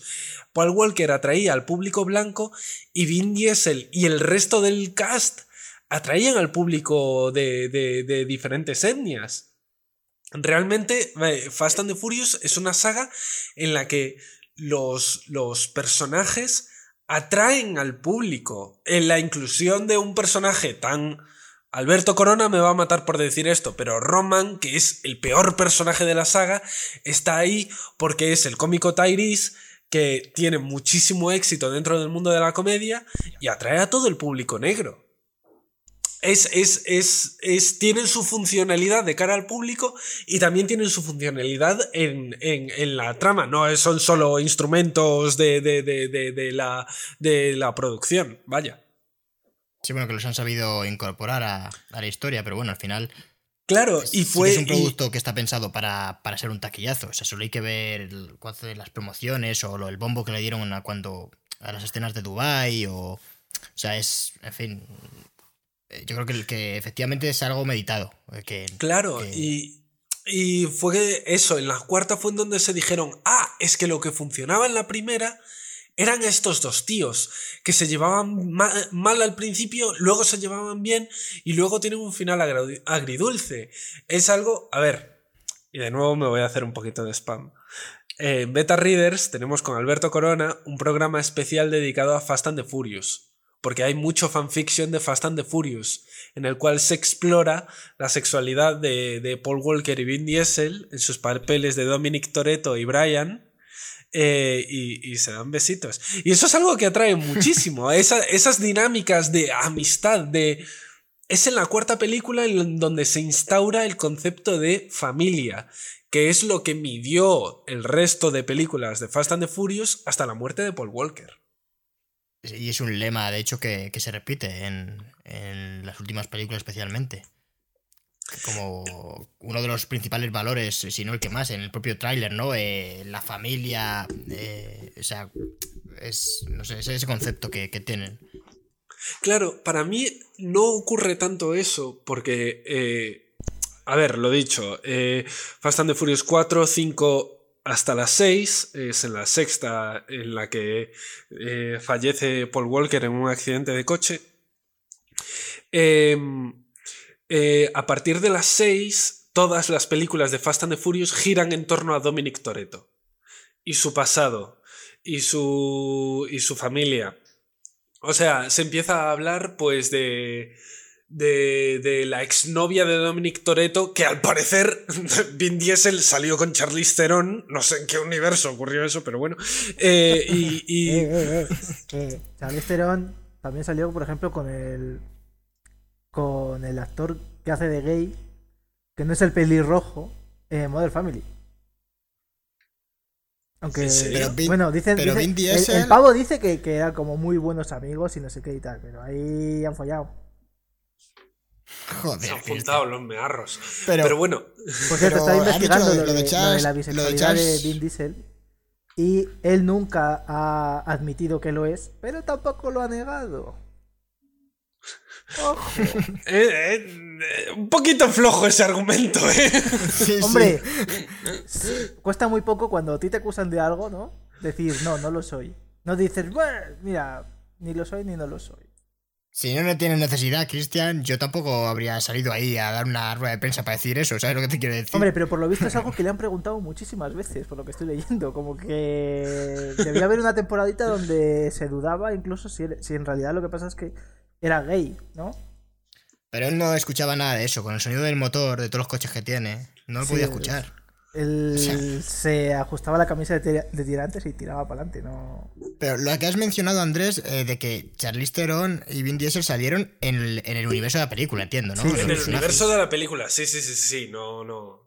Claro, a ver, y, a- y también es eh, a partir de la sexta película de la muerte de Paul Walker cuando empiezan realmente a haber problemas en el propio seno de los actores. Eh, The Rock eh, fue súper sonado cuando The Rock empezó a subir post a su Instagram de que venía del rodaje de una película muy famosa y que los egos eran muy malos, a ver qué hacemos con los seguitos, que tenemos que controlarnos un poquito, y eran todo indirectas hacia Vin Diesel, que se estaba comiendo la película porque se, se estaba subiendo por las paredes, y curiosamente todo esto empezó a ocurrir después de la muerte de Paul Walker. También hay que decir que que te Eh, acuse de eso de rock es un poco. ¿Sabes? Lo menos raro. También. Que ahí la, la- las- la cargan. Pero, pero es que es eso. En parte por eso The Rock eh, se creó este spin-off de Hobbs and Shaw. Porque The Rock, mm, en teoría, ya no puede ver ni en pintura a Vin Diesel. En teoría, eso es lo que todo el mundo se teme. Hombre, se supone, se supone que han hecho las paces. Que han subido vídeos juntos en Instagram, que han. Sí que es verdad el que. dinerito, el dinerito. Sí, al final, al final es eso, que, que por lo visto cuando vio Vin Diesel que el pavo este había recaudado no sé cuántos mi- miles de millones en, en taquilla, dijo, coño, pues me apetece ser su amigo, ¿sabes? Entonces Sí. ya pues han subido en Instagram vídeos, fotos, creo que se llaman hermanos entre ellos, que son una familia también. Y ya está. pues, Eh, ya Me está. gusta, ¿eh? Con voz, con voz de gente tocha, ¿sabes? Forma de- familia, ¿sabes? Porque Una todos los tochos familia, hablan así, ¿sabes? Vamos a hacer la Claro. Furiosos 10, joder. Y, y Tyrese Gibson también se llevó, creo que a matar con Jason Statham, que podemos hablar también un poquito de que eh, de repente en la saga Fast and the Furious alguien decidió meter a Jason Statham y fue un, un acierto de la hostia. Eh, que, que- A mí que Jason además, Statham me gusta mucho, ¿eh? Además, rodando una de las de Fast and Furious, Jason Statham dijo que, que Marvel hacía muy malas. Le preguntaron que no, que las escenas de acción y qué tal. Y él dijo, Buah, es que Marvel las escenas de acción son una mierda. Necesitan dobles de, de acción, no sé qué. Un poco como intentando resaltar que él, que él quería estar ahí, ¿no? Y le contestó Paul Bettany que, que lo que necesitaba Jason Statham era un doble de actuación. Y le dejó planchado. ¡Oh! No volvió a decir nada más nunca Jason Statham de, de Marvel. Cosa que, ojito con. O sea, a mí Paul Bettany en ese momento me, me ganó, porque no parece un tío, ¿sabes? Que te, que te pueda dejar así, ni mucho menos. Tiene ese- esa elegancia inglés que solo tiene un irlandés. Creo que es de Irlanda en realidad. Eh, es de. No, no, es de Londres. Ah, es de Sí, Londres. sí, sí. Ah, pues sí, es, es muy... O sea, sí, me acuerdo de que las declaraciones de Jason Statham fue yo quiero hacer mis propias escenas de acción y aquí me permiten hacerlo. En Disney siempre tienen dobles para todo y utilizan digital para todo. Y es como, "Ah, pues sí, tío, pero Jason Statham, tú también estás pasando la cincuentena. Llegará un momento en el que te costará agacharte. A mí reconozco que Jason Statham me cae bien. No sé, yo creo que es por el papel que tiene en Snatch, que ya con eso me ganó. Pero te- tú sabes que Snatch tiene más de 20 años, ¿eh? Sí. Ya, pero yo me he quedado ahí. O sea, Snatch, David, y lo mismo lo estrenaron y tú no habías ni nacido. O sea, Hombre, sí, joder, sí he nacido. Snatch es del 2000, creo, ¿no? Te digo, te digo. Eh, Que sí, que sí. Snatch, Cerdos y Diamantes. Buen título. Del ¿eh? 2000, yo creo. Sí, del 2000. Bueno, sí, habías nacido. Aquí habló Cristian, el, el señor mayor. Hombre, yo sí que, yo sí que había nacido. Yo lo recuerdo que Snatch eh, se estrenó en cines. Yo no la vi en el cine, desde luego que no, pero, No, pero yo a mí tampoco. me gustó mucho, me gustó mucho el papel que tiene y lo que quería decir es que Jason, años, ¿eh? yo lo que defiendo es que Jason Statham, aparte de los egos que tengan los, los actores de Hollywood, que bueno, que ni van ni me vienen, me parece que dentro del registro que tiene de, de este modelo de, pues, como la Stallone, Schwarzenegger de esta generación, ¿no? De tipo duro, pues a mí me, me funciona, la verdad. Eh, me gustaría verle en algún papel, pues eso, que no fuese, yo qué sé, salvando un avión que se cae o alguna mierda así, algo distinto. Pero en los pocos papeles que, que tienen de ese sentido creo que funciona, o sea, no sé. Snatch yo creo que funciona bien. Y tiene 20 años, pero porque no ha hecho nada. ¿Qué ha hecho después de Snatch que no sea tipo duro? Creo que poca cosa. Eh, yo me acuerdo de la saga Transporter. Pero eso es ah, un tipo duro Nomeo, también. Nomeo y Julieta. Ha hecho. ah, sí. Pone voz a un gnomo en Nomeo y Julieta. Y. Una película que se hizo por la gracia del título. Seguramente, porque. ¿sabes? Bueno, a Jason Statham es, es, es, es- Podemos hablar de que este programa trata un poquito sobre calvos, eh, porque Jason Statham también está calvo y protagonizó esa grandísima película que es Crank 2, Veneno en la Sangre.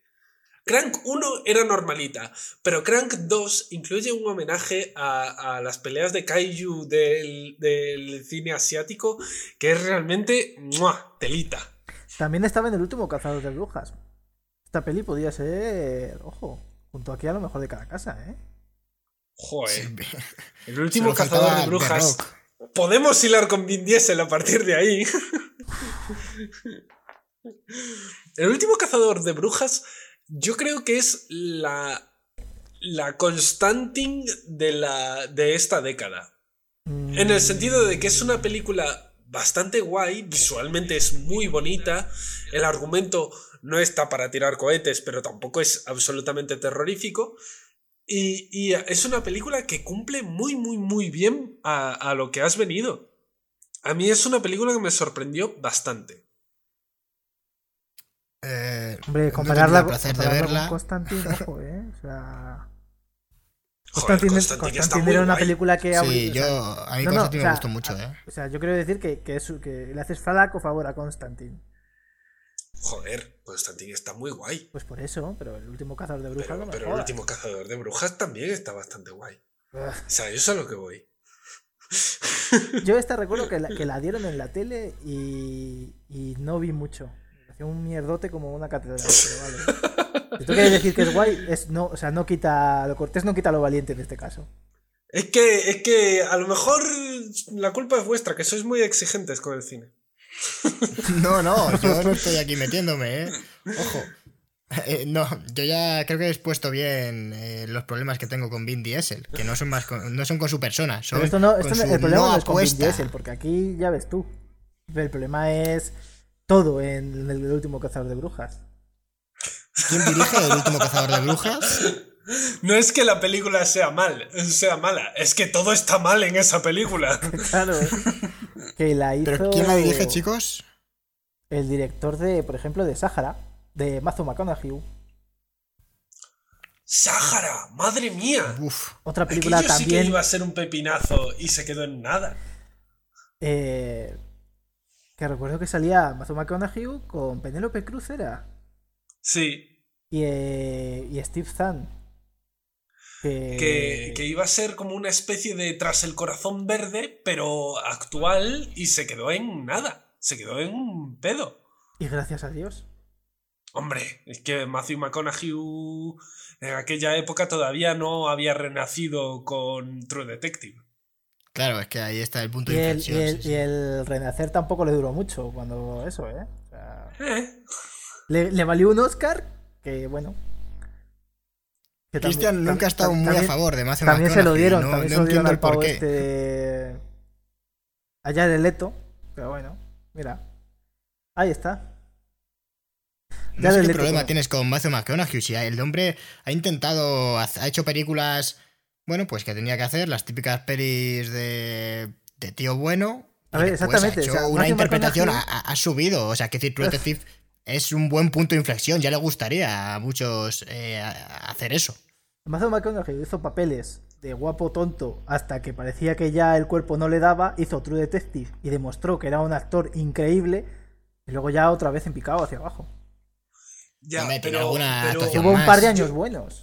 Yo le agradezco a Matthew McConaughey que al menos sea sincero con los papeles que hace. Quiero decir,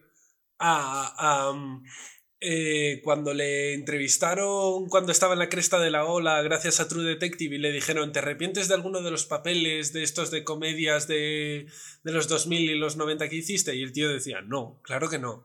Fueron películas que a mí me ayudaron a formarme como actor y en las que disfruté bastante y que he hecho muy buenas amistades en esas películas. Y, a mí me parece un grado de sinceridad y de, y de saber ser saber de dónde vienes y no rechazar lo anterior que pocos actores tienen. Claro, porque ¿cuál fue la última peli buena que recordáis de Matthew McConaughey? A ver, estaba en Interestelar, que sé que tú tienes muchos problemas. He hecho peli buena, David, joder. no, en, realidad, en, realidad hizo, en realidad hizo Cubo. Pero Cubo era solo voz. Y era maravilloso. o sea, yo Cubo la volví a ver, la vi en, aquí en Segovia en. ¿Qué? Es el escarabajo, está muy bien. Está genial. Es que Cubo es una película, no me canso de, recomendar. Eh, Cubo y las dos cuerdas mágicas es, lo mejor. O sea, Le habíais dedicado un programa a Cubo, ¿no? Ah, sí, de, hecho dedicamos un programa a Laika, sí, sí. Y me hace que hace un gran papel, en el, pero a, ver, ya no como actor de doblaje, sino eh, en, en, Interestelar, por mucho que, a ti te fastidie, es una película muy reivindicable, no es una película perfecta. David, mira, siempre que, siempre, algunas cosas muy malas. O sea, reivindicar el qué en Interestelar. ¿El qué, el qué reivindicamos? ¿Qué quieres reivindicar en Interestelar? Reivindícalo. El modo en el que se enfoca la ciencia ficción, el, eh, el, guion en sí creo que está bien planteado. Eh, no sé, el enfocar una ciencia ficción muy. Eh, de una manera muy emocional. Lo que pasa es que a mí me parece que se, que se pasa bastante con el discurso que da Anna Hathaway sobre el amor. Creo que eso, que eso es Christopher Nolan cayendo en, en su peor faceta. Pero, pero creo que es una película muy interesante. No lo sé, no, me voy a poner aquí a analizar en 5 segundos Interestelar, pero, pero se podría hacer, sacar cosas muy buenas, estoy convencido. En el próximo podcast echamos Interestelar. Eh, eh, eh, Matthew McConaughey tiene, lo, lo, he estado mirando y Matthew McConaughey tiene Killer Joe, que quizás sea la última gran, gran, gran película de William Friedkin, el director del Exorcista.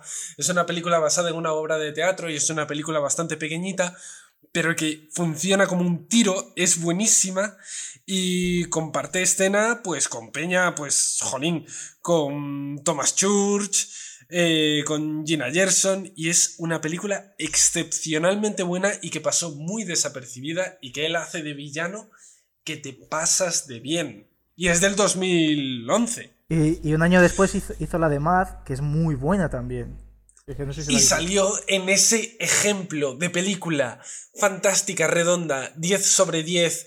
Eh, solo les pongo 10 a lo que el viento se llevó y Lawrence de Arabia. Pues esa gente también le pone un 10 a Magic Mike. Eso es así. Esa es la verdad. Eso es cierto. Magic, Mike, Magic Mike, XXL, peliculones. Podría haber salido Vin Diesel, ¿eh? Muy bien en la primera. Como también podríamos decir lo buen, lo buen actor que es Channing Tatum. Una vez yo dije una cosa sobre Channing Tatum en, este programa y se censuró. Y no lo volveré a repetir, precisamente por eso. Pues a lo mejor podríamos hablar de que es uno, un actorazo y que de su generación puede que sea de los que mejor en forma están. Que solo haga de tontito no quiere decir que no sea un actorazo. Insane, que es una película también de Steven Soderbergh, él hace de, de, víctima y lo hace muy, muy, muy bien. Yo no estoy preparado para hablar de Channing Tatum, la verdad. O sea, ¿para qué me voy a engañar? No. ¿Por qué, ¿Por qué odias ser feliz? ¿Por qué odias las comedias? Explícamelo. No, no, no, que no estoy preparado. O sea, no estoy preparado para hablar de Channing Tatum porque. Eh, no he visto. O sea, lo último que, que vi de Channing Tatum creo que era una de G Joe. O sea. Hombre, Uf, entonces sí, no la- estás la- preparado. Me tengo que ver, me tengo que ver The Salía- Fo- salía en eh, Foxcatcher, me quiero la ver. Ay, Logan's. Lucky. ¿Habéis visto Logan's Lucky? La tengo unas ganas esta película, pero no la he conseguido. No la he Eh, conseguido que ver, pero. os dais cuenta de que estamos hablando mucho de Steven Soderbergh, que es otro calvo como Vin Diesel. No abandonamos el bote de Vin Diesel. Eh, eh, y Logan Lucky está bastante guay, es una peli bastante divertida. con Adam Driver sin un brazo. Sí. A mí, a mí es que Steven Soderbergh me gusta mucho, la verdad. eh, la de contagio que ahora está como muy como en auge, ¿no? La, la peli. Y joder, que fue el que hizo Ocean's Eleven, que también fue. funcionó muy bien. Hay que ver cómo es el ser humano, ¿no? O sea, te... Y la de sexo, mentiras y cintas de vídeo, que hay esa una- también era un peliculón. Y lo primero que haces es buscar una peli del 2011 de, de gente que se muere por un virus. Súper letal. Es una cosa. A ver, así, así funciona. Pues, pues bueno, Vin Diesel. eh, ahí Qué está. movida. Vin Diesel, ¿eh? Qué movida Vin Diesel, ¿eh? Madre mía. Eh, entonces, el futuro, ya reenca- reencaminando eh, todo, todo esto. ¿Qué, ¿Qué es lo próximo que se va a ver de Vin Diesel? Porque, bueno, hemos hablado un poco de sus primeros pasos, algo de Fast and Furious, bueno, bastante de Fast and Bueno, Furious. yo creo que deberíamos hablar de su presente, que es esa película, esa película conocida como Bloodshot, Ah, bueno, sí, sí, sí, sí, sí. Uf. estrenada una semana antes de la cuarentena. Quer- ¿Querremos culpar todos a la cuarentena de la mala taquilla que ha hecho Bloodshot? Eh, yo te voy a decir que en España ha recaudado casi un millón de euros. ¿Cómo? Con cuarentena incluida. ¿Cómo, cómo mierda ha recaudado Bloodshot casi un millón de euros? No me cabe en la cabeza. Porque es la como gente- eso. Yo sé que a la gente en España le gusta Vin Diesel. O sea, a la gente le gusta más Vin Diesel que. Que cagar. Es que no tiene sentido. Pero porque mucha gente que Vin cae bien, oye. son gente que está entre los 12 y los 18 años que dicen, joder, qué guay es Vin Diesel. Entonces, pues, pues coño, pues es normal que, Bueno, que les es que mole. Vin Diesel es muy guay. O sea, es Bueno, un puede tío ser, puede ser que Vin Diesel sea muy que guay. yo conduce súper loco, que está amazadísimo y que sale con modelos. Yo creo, ¿sabes? Que, que, que igual no es el mejor ejemplo, pero, pero a mucha gente seguramente le resultará muy atractiva esa, esa vida. Pero más allá de que sea Vin Diesel, es que Bloodshot sí que. O sea, yo eh, lo habéis notado. Me he pasado que una hora y veinte defendiendo las virtudes de Vin Diesel. Pero es que no puedo defender Bloodshot e- y luego irme a dormir tranquilo. Me, me acostaría y pensaría, joder, lo que he dicho hoy en el cine, cosas. No me lo voy a perdonar jamás, ¿eh? Delante de toda España. cosa- Delante de toda España Mira, yo toda voy a. la gente que me escuche decir Bloodshot no está mal. Joder, Bloodshot está muy mal. Bloodshot es, es exactamente lo mismo que decía antes de Triple X, la original. Es una película fuera de su tiempo. Bloodshot habría tenido sentido en un videoclub a mediados de los 90. Pero es que a día de hoy Bloodshot no tiene ni pies ni cabeza que exista esa película. Mira, yo te voy a decir eh, que hay, hubo un momento donde dije, bueno, esta película está a, un- a- a nada de ser una genialidad. Está a 5 minutos de ser una genialidad. Que fue a los 20 minutos cuando de repente le borran la memoria y ves otra vez el primer plano, que es un CGI putamente asqueroso, y dices, ah, vale, esto lo ha puesto aquí el director porque es un zorro y me está, me está advirtiendo con un CGI de puta pena que todo es una simulación. Pero no, es que el CGI es malo en toda la película. Es que es así de horrible, es que es lo mejor que podía hacer ese hombre y lo hizo y no era ni una genialidad ni era nada, era horrible. Y es horrible Es que toda la, la, película. la peli Es su primer una- largometraje, si no me equivoco. El, el director es Dave Wilson y, y se estrena en el mundo de los largometrajes con, con Bloodshot.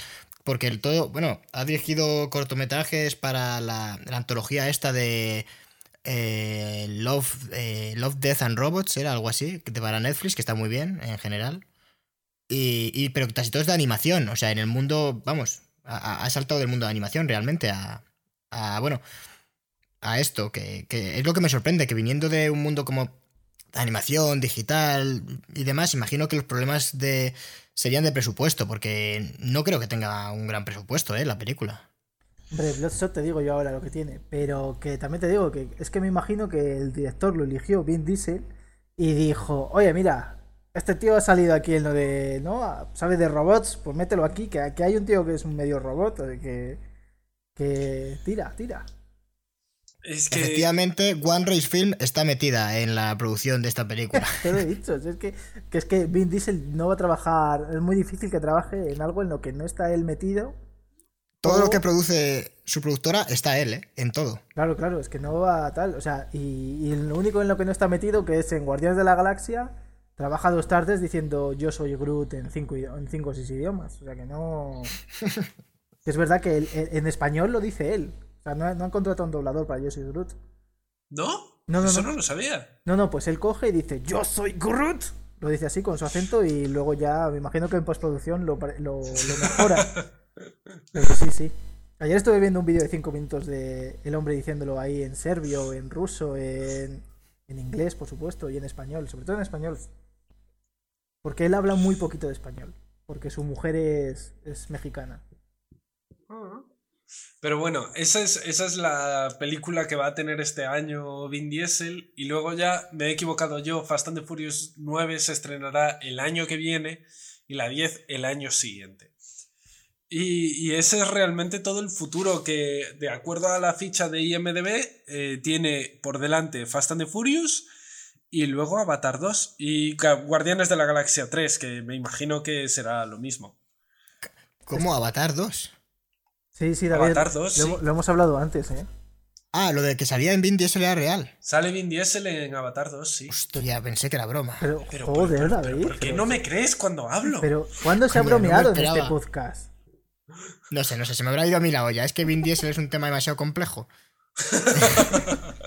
Exactamente eso. y nada, según, según Wikipedia, eh, Bloodshot ha recaudado 25 millones. 25 millones sobre un ¿Y cuánto ha costado? Pero no sé lo que ha costado. Ahora mismo es algo que está muy en secreto. Nadie quiere que se entere. a ver, no lo puedo creer. Eh, dentro de lo que cabe, eh, se ha hablado mucho durante la cuarentena de cómo ha afectado el paso a video on demand de ciertas películas. Y realmente el, el gran éxito de la cuarentena ha sido la segunda película de los trolls.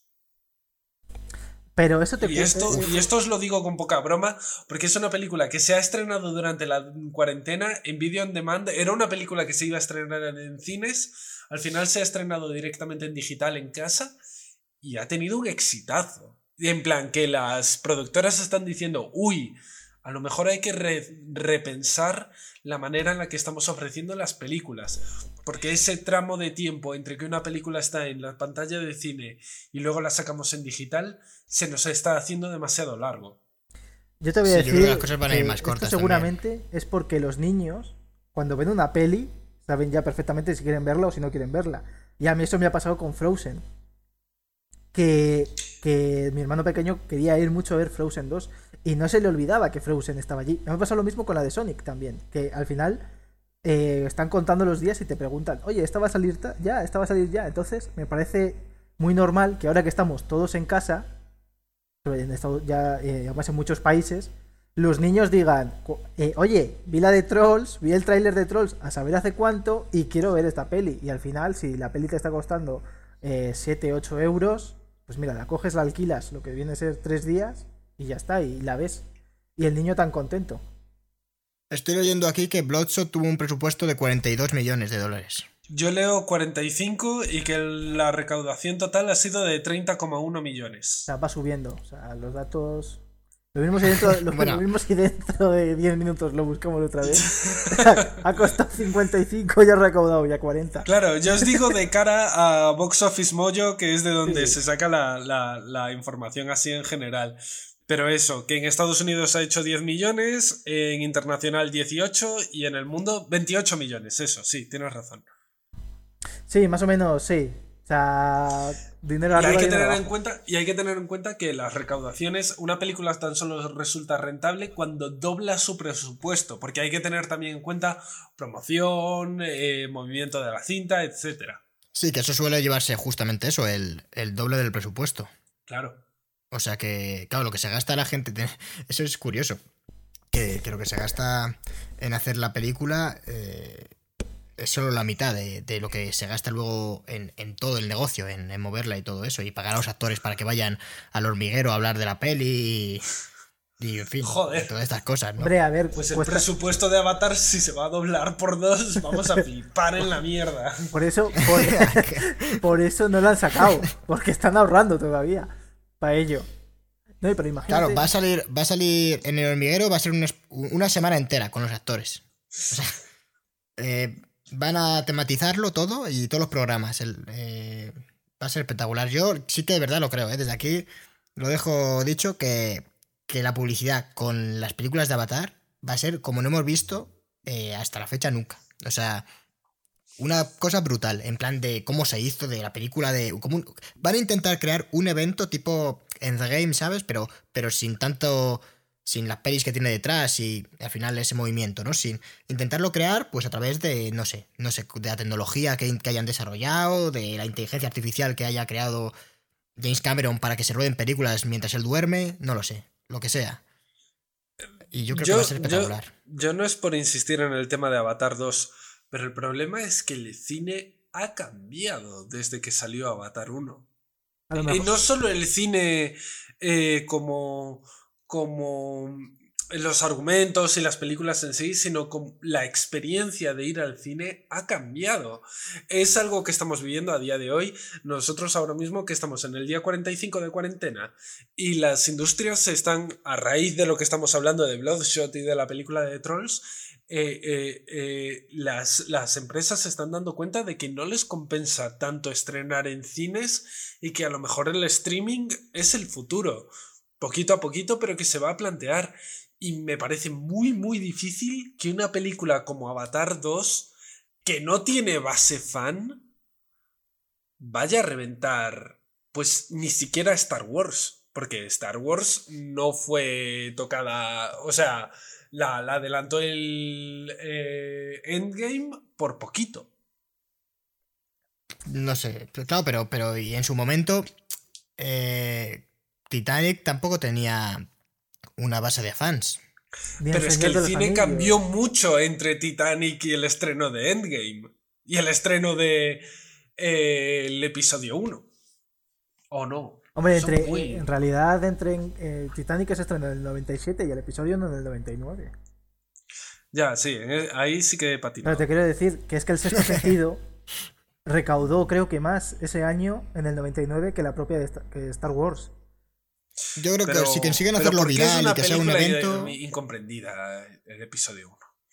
Sí, incompre- incomprensiblemente mala es lo que es. Pero, pero, pero, o sea, quiero decir, no creo que sea tanto la base fan y que mucha y que yo creo que es que ahora el cine, a lo mejor esto es un tema que también tocamos en el próximo podcast, eh, más en profundidad, pero el cine ha cambiado y, ha cambiado para siempre.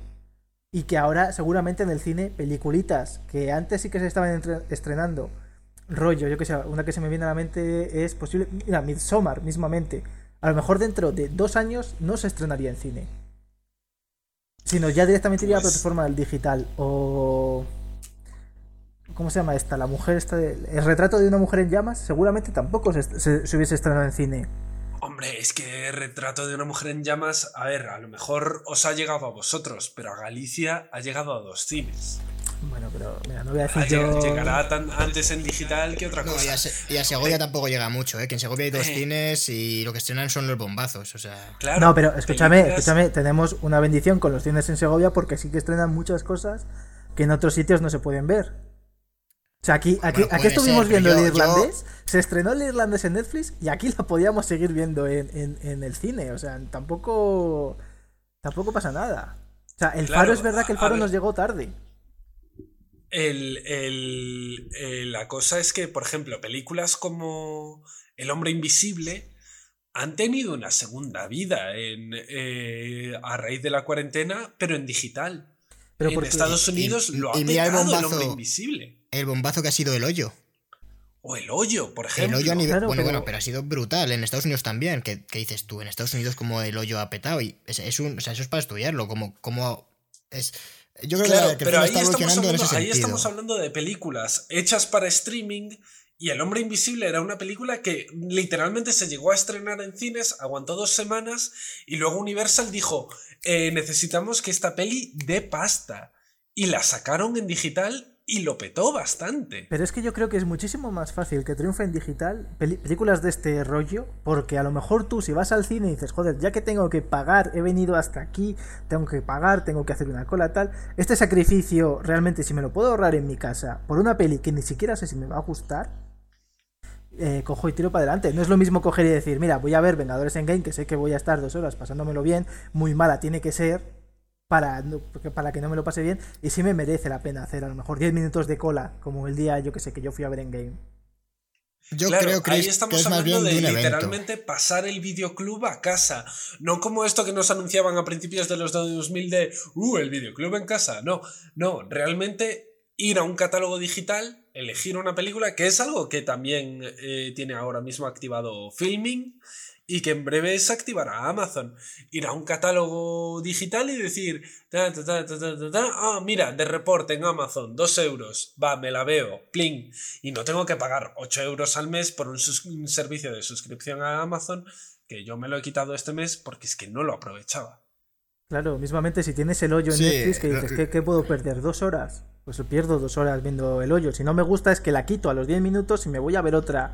¿Sabes? Es que eh, eh, eso no lo puedes hacer en el cine. Es que sin el cine, con- yo fui a ver Cats y dos señoras se fueron a mitad de película. Y claro, ¿qué? ¿Y ¿Qué van a hacer? ¿Reembolsar? No, le- no les puedes reembolsar el dinero ni nada. No pueden. Cogen y se van a su puta casa cabreadas y, y habiéndose gastado en lo que cuesta el cine, que yo la vi en Alicante, 10 euros cada, cada puta entrada, más lo que te gastes en palomitas, que iban con, con bolsas de palomitas ahí los refrescos. Pues Pero es que el negocio cristiano es así, que decir, es como tú te compras un libro y no te gusta la mitad y lo devuelves, no puedes hacer eso. ya, pero, quiero decir, pero en Netflix coges y si no te gusta la peli la quitas y pones otra.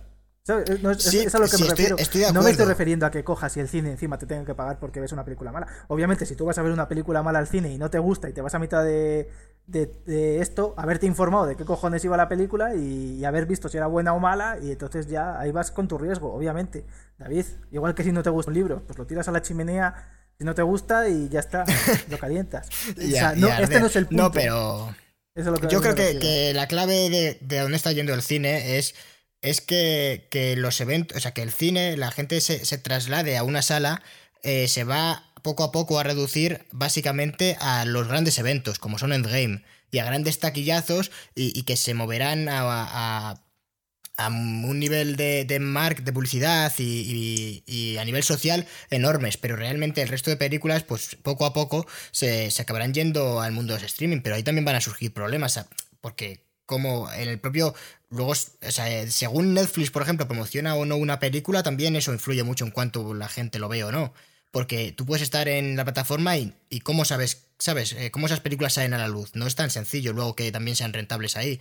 Entonces, bueno, yo creo que va a ser más complicado, pero al cine yo creo que se está reduciendo, efectivamente, vamos, sobre todo a eso, a, a grandes eventos, a grandes, eh, pues, eh, los Vengadores, que ahora solo me salen cosas de esas. Claro, es que, es que el cine va a ser o eso. Star Wars, ¿no? Por ejemplo.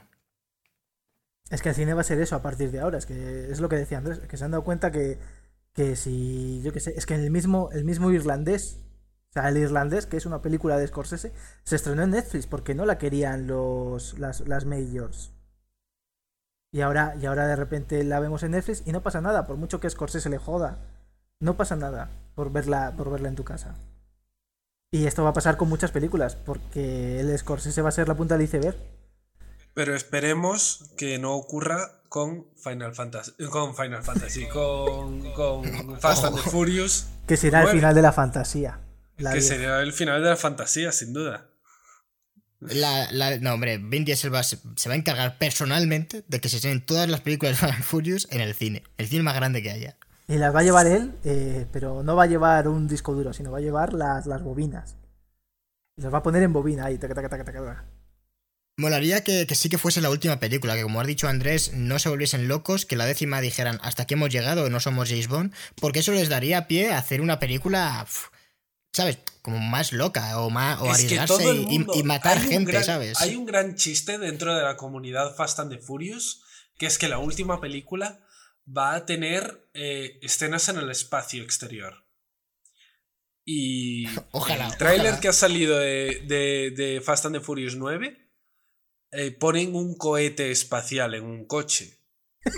O sea, poca broma. Si es que, Poca broma. ¿Os imagináis que lo, que, que lo último que vemos en Fast and Furious es a Vin Diesel de Rock y una recreación digital de Paul Walker en, en coches ha- echando una carrera por la luna y en plan, ¡pum! Se acabó. En, en plan, en plan Adastra. Yo lo veo. Y que- Yo vería esa puta película. Y que la cámara se vaya poco a poco hacia arriba enfocando al firmamento y que ponga See you in space, Toreto. Yo creo que, que- lo estoy pensando otro día, si la si siguen esta línea ascendiente de, de locuras de películas en las que, bueno, está el valor de la familia, pero luego está el componente de co- haciendo cosas con coches, robando un banco con coches, saltando de, de un eh, rascacielos a otro con coches. Saltándose la, Pues, la cuarentena con coches. Yo creo que se van a unir en algún momento, si, si esto no para y siguen haciendo eh, 11, 12, 13, las que sean, en algún momento va a haber un crossover con Transformers. Yo estoy convencido de que, de que Vin Diesel en algún momento, en la película 22, pues, pues se convertirá en, en- una especie de Transformer. O sea, porque yo creo que es la evolución se- lógica. se activará un botón en la cruz es- esta que llevas siempre y hará. Y Michael Bay ¿Creíais que dirigiendo... Diesel era mi apellido? ¿Cómo, ¿Cómo ves a Michael Bay dirigiendo una película de Fast and Furious? Eh, yo creo que sería quedaría para una grandísima película. Porque Yo Michael también. Bay, jaja, jiji, Michael Bay, jaja, jiji, Michael Bay dirige acción que te peta la olla. Y quien me quiera llevar la contraria, que se vea 13, hora- eh, 13 horas, Los Soldados Secretos de Benghazi, o que se vea eh, Bad Cops 2. O la última Porque- de, de Net- la que hizo la, para Netflix también, eh, la de los seis esos. Que los 20 primeros minutos son todo como una ciudad italiana, que no sé si es Milán o así, y van por un, Eh, con coches y tal. Muy rollo Fast and Furious. Y el resto de la película es, Eso- un, eso ya no es lo un poquito más tranquilita, pero es un pepinazo. En cuanto- O sea, Michael Bay es un director de acción que te pasas. Que se dedica a hacer Transformers. Yo creo que se dedica a hacer Transformers porque son las pelis que le dan de comer y es un poquito... Tengo que ampliar un poquito el chalet, voy a dirigir la octava de A ver, Transformers. de todos modos, Pero el... di- a ver, ¿tenéis algo en contra de Transformers 1? ¿Se puede, ¿Se puede decir algo malo de Transformers 1? Yo creo que no. Y si lo decís, es porque O sea- no tenéis ni puta idea. Yo creo que lo peor que puedo decir de Transformers 1 es que en vez de Shia LaBeouf me habría gustado ver más a Michael Cera. ¡Hostias! Eso. Esto es. Es que Michael Cera estaba haciendo Scott Pilgrim, ¿no? Más o menos por ahí. Creo que sí, O sea- una cosa por el estilo. O Juno. Y- Estaba, estaba entre Juno y Scott Pilgrim. Pero sí, hubiese molado. Y Michael yo- Cera. Ojo, y- dos grandes películas, ¿eh? No, dentro que cabe. Oye. Ya, pero bueno, o sea, gracias a Transformer también conocimos a Shia Buff. Que. Y a Megan Fox. O sea, que tampoco. O sea. Es un sacrificio que, que no se puede hacer tan a la ligera, porque dices, te pierdes a estos dos. No sé, no sé. Acabar con Transformers, yo creo que, que ya podemos ir terminando. No sé, algo que, que más que aportar sobre Vin Diesel. Recordamos que de eso iba el podcast. Eh, yo insisto, eh, no infravalorar eh, sobre todo los inicios de la carrera de Vin Diesel, películas como Declaradme culpable, Diablo, sobre todo, por favor, veos Diablo, a Man Apart, es una película muy, muy, muy, muy buena. Y especialmente Fast and the Furious 4. Son mis recomendaciones cinéfilas de la carrera de Vin Diesel. Pues, pues ahí lo tenemos. Yo, yo, vamos, creo que hemos hecho un, Hombre, pues. un episodio pues- digno. Pues yo recomiendo Babylon, Pues tú a lo mejor necesitas terapia, amigo. que es Las hijos de los No. hombres. Americana. bueno, mal. La hot take de Christian que tenía que soltar. Bueno, yo creo que hemos llegado hasta aquí. Ya, ya podemos concluir. Como siempre, dar las gracias a todos los valientes que, que hayan llegado con nosotros. Y Cristian, recuérdales dónde nos pueden escuchar. Pues nos pueden escuchar en iBox, donde, bueno, en iBox, no, porque no es inglés. Eh, si buscan Cine Cosas, en Spotify, si buscan Cine Cosas. En Google Podcast, si buscan Cine Cosas. Si buscan Cine Cosas, nos puedes encontrar en cualquier sitio, incluso en Instagram. Y en Twitter nos pueden encontrar en arroba cinecosas guion bajo. Y en YouTube también, Pues- poniendo podcast Cinecosas o Cinecosas. Os animamos también a que estéis atentos al. Porque de hecho tengo, tengo bastantes ganas de que saque eh, Beta Readers eh, ese, ese- ese especial de Cats. Que a ver qué nos tienen preparados, la verdad. Eh, Así tengo, que- que... tengo que reconocer humildemente que es un podcast que grabamos en diciembre del año pasado eh, y que finiquité con un feliz 2020 y que solo os pasen cosas buenas. Yo creo que no hay mejor momento para escucharlo, ¿eh? Sí. Yo creo que es realmente el momento para escucharlo. El podcast se llama Beta Readers, lo encontraréis también en, i- en iVoox y en Spotify. Y a mí me encontráis en Twitter con una arroba que es cuáquero. ¿Y no quieres hablar de tu libro? No, no quiero hablar de mi libro. Como, como siempre, Andrés, muchísimas gracias por, por estar aquí hoy. A vosotros, muchísimas gracias por invitarme. Somos devotos de este hombre. Bueno, Cristian. Cristian, muchísimas gracias por acompañarme. por muchas gracias a ti por difícil. invitarme a tu programa. a nuestro programa. Bueno, gente, os esperamos en la próxima. Hasta otra. Hasta luego. Adiós.